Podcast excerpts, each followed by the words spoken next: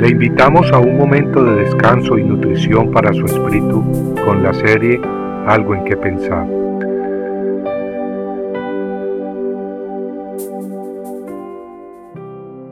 Arrepentimiento santo. La tristeza que es conforme a la voluntad de Dios produce un arrepentimiento que conduce a la salvación, sin dejar pesar. Pero la tristeza del mundo produce muerte. Segunda de Corintios 7:10. Manasés fue un hombre muy rebelde al Dios verdadero.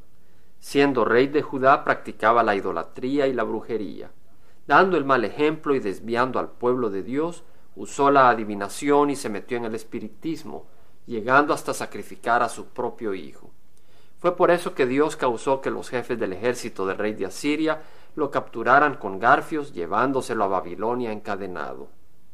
Sin embargo, el castigo de Dios hizo que este hombre malvado se arrepintiera. En segunda de Crónicas 33, 12 al 13 leemos que cuando estaba en angustia, imploró a Jehová su Dios, y se humilló grandemente delante del Dios de sus padres. Y cuando oró a él, Dios se conmovió por su ruego, oyó su súplica y lo trajo de nuevo a Jerusalén, a su reino. Manasés había experimentado un arrepentimiento de acuerdo a la voluntad de Dios, un arrepentimiento que lo condujo de la esclavitud a la libertad. Y es importante notar que las escrituras hacen diferencia entre ese arrepentimiento santo motivado por Dios y la tristeza sin esperanza que proviene del mundo.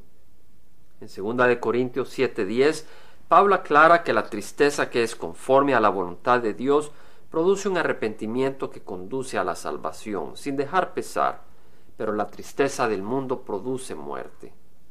En contraste, Judas, después de haber entregado a nuestro Señor Jesucristo, experimentó una carga y oscuridad sin esperanza, una tristeza del mundo, una desesperación que lejos de llevarlo a Dios, lo condujo a la muerte.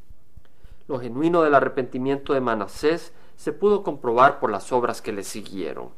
En segunda de Crónicas 33, 15 al 16 leemos que Manasés quitó los dioses extranjeros y el ídolo de la casa de Jehová, así como todos los altares que había edificado en el monte de la casa de Jehová y en Jerusalén, y los arrojó fuera de la ciudad.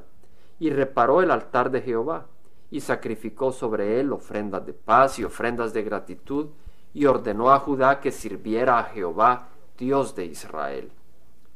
Cuando Pablo dio su defensa ante el rey Agripa, dijo que anunciaba primeramente a los que estaban en Damasco y también en Jerusalén y después por toda la región de Judea, y aun a los gentiles que debían arrepentirse y volverse a Dios haciendo obras dignas de arrepentimiento. Pablo pues predicó la necesidad de un arrepentimiento genuino, un arrepentimiento que necesita ser seguido por obras que den testimonio de ser verdadero.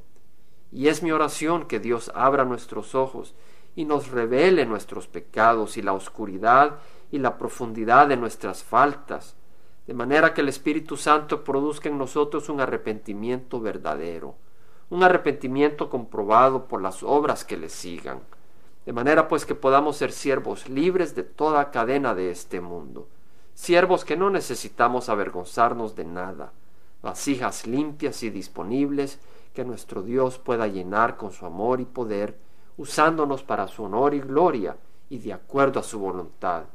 Y sabemos que el Señor así lo desea, y la obra es de Él.